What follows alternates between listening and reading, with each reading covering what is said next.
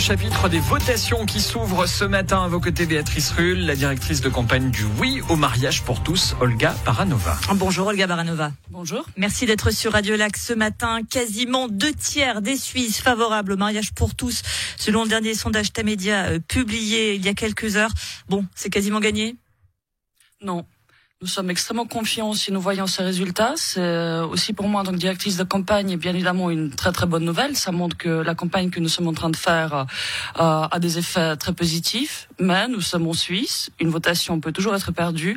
Donc pour nous, le plus grand enjeu maintenant, c'est euh, de rester mobilisé jusqu'au dernier jour. Prudence donc, surtout quand on sait que cette votation aboutit grâce à la signature de 61 000 Suisses.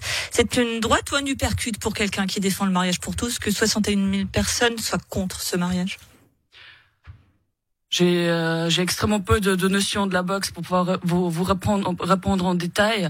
Euh, en Suisse, on sait qu'un référendum peut être récolté sur euh, sur énormément de sujets. On s'y attendait. C'est pas du tout c'était pas du tout une surprise. Nous sommes partis euh, dans cette campagne euh, avec avec énormément d'énergie, avec avec les arguments qui sont convaincants, avec une situation aussi qui est convaincante parce qu'aujourd'hui il n'y a strictement aucune raison de, de continuer à discriminer les couples de même sexe.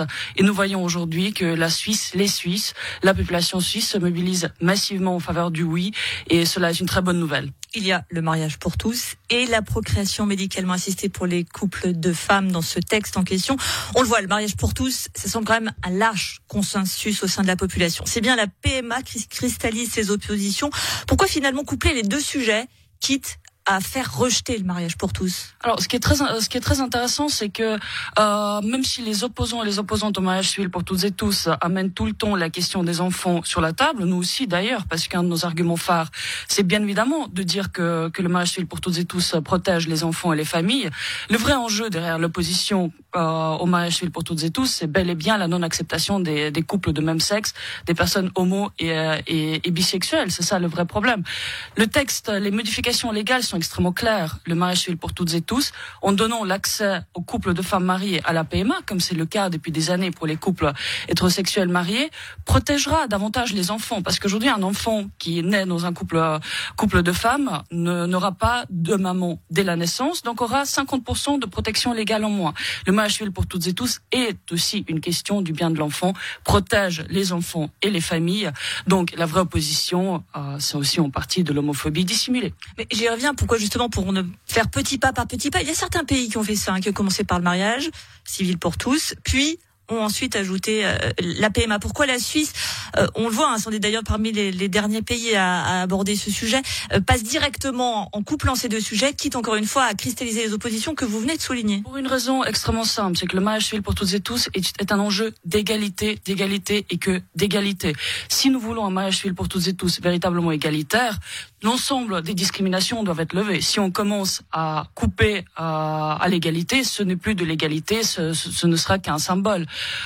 Euh, la, PMA aujourd'hui, comme l'adoption, sont ouvertes aux couples, euh, aux couples mariés. À partir du moment où deux femmes peuvent être mariées, il n'y a aucune raison de leur refuser l'accès à la PMA. C'est une question euh, d'état de droit, d'égalité. C'est pour ça que c'est extrêmement important que l'ensemble des discriminations soient levées et non pas une partie comme c'était au début le cas en Allemagne et en France. Justement, concernant cette PMA, les, opposants disent qu'il s'agit euh, d'un droit à l'enfant, mais avoir un, enfant n'est pas un droit, c'est un, un désir. Nombreux sont les personnes qui ont un désir d'enfant, mais qui n'en auront jamais. Pourquoi est-ce que justement là, on aurait ce, ce, droit, puisque par la force des choses, c'est plus compliqué pour deux femmes d'avoir un enfant qu'un qu couple hétérosexuel? Le mariage civil pour toutes et tous, en aucun cas, ne crée un droit à l'enfant. Ça n'a jamais été une revendication. Ça ne peut pas être une revendication. La PMA, d'ailleurs, ne garantit à personne le fait d'avoir un enfant, ni un couple hétérosexuel, ni un couple, un couple de femmes. C'est une, euh, c'est une pratique qui aujourd'hui est autorisée en Suisse. Il y a eu un débat aussi démocratique là-dessus.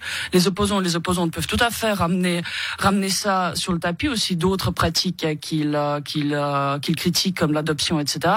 Le mariage civil pour toutes et tous ne change rien, ni au cadre légal légal ni à cette pratique-là, et surtout ça ne crée aucun droit à l'enfant. C'est uniquement on, on, enlève un obstacle à l'accès, on, on, enlève une discrimination des couples de femmes face à la PMA. C'est le seul changement qui, est, qui va intervenir avec le mariage civil pour toutes et tous. Donc on enlève un obstacle pour les femmes, mais qu'en est-il des hommes? Euh, De papa peuvent être d'aussi bons parents que de maman. Il y a aussi de nombreux désirs d'enfants euh, pour deux hommes.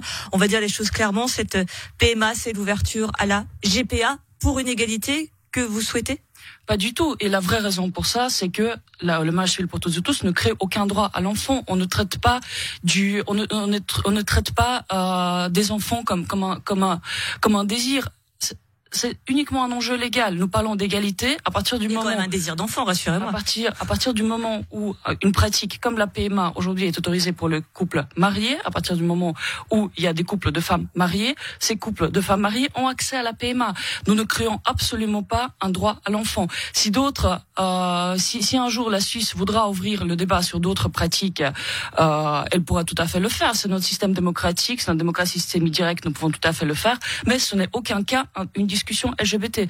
Euh, les différentes, euh, les différents moyens de procréation euh, sont un débat sociétal, mais il ne faut pas faire porter ces débats-là à la communauté LGBT. Il y a autant de, de désirs ou d'envies ou de différentes pratiques qui peuvent exister, mais c'est un, c'est un enjeu sociétal. La communauté LGBT est un enjeu sans doute, mais, mais, mais les, les, les pères qui nous écoutent, parce qu'elles existent, hein, ces familles avec, avec deux papas, avec deux mamans, et ils se disent quand même, bah, pourquoi est-ce que deux, deux femmes pourraient être parents légales et puis nous nous, euh, qui aimons tout autant notre enfant, ne, ne pourrions pas Ça, c'est une vraie discussion Bien sûr, j'entends, j'entends ces questionnements, j'entends ce débat, sauf que le civil pour toutes et tous ne parle pas du tout de ça. Euh, de nouveau, il y a tous les tous les moyens qui existent d'une démocratie euh, semi-directe, les processus parlementaires. Le mariage civil pour toutes et tous ne change rien à l'interdiction constitutionnelle de la GPA. Pour rappel aussi, c'est pour ça que c'est très important de dire que ce n'est pas une discussion même qui touche les personnes LGBT parce que la plupart des couples aujourd'hui qui se rendent à l'étranger pour euh, pour avoir euh, accès à à la GPA sont des couples hétérosexuels. Donc il faut juste arrêter de dire que c'est un enjeu de la communauté LGBT. Merci beaucoup Olga Baranova, directrice de campagne du Oui au mariage pour tous, d'avoir été sur Radio Lac ce matin. Merci.